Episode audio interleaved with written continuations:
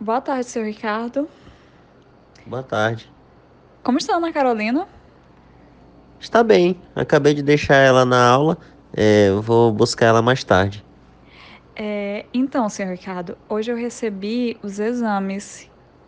Eu tinha feito, né, aquela biópsia para ver do que se tratava. Até informei direitinho para o senhor que eu precisava fazer isso, né? É, hoje eu recebi os estudos patológicos. E aí, o que, que a senhora viu?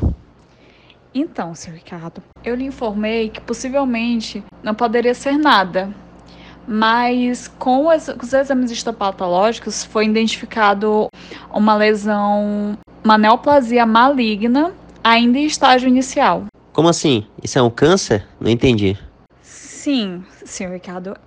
Trata-se de um câncer, só que ele foi diagnosticado ainda inicialmente.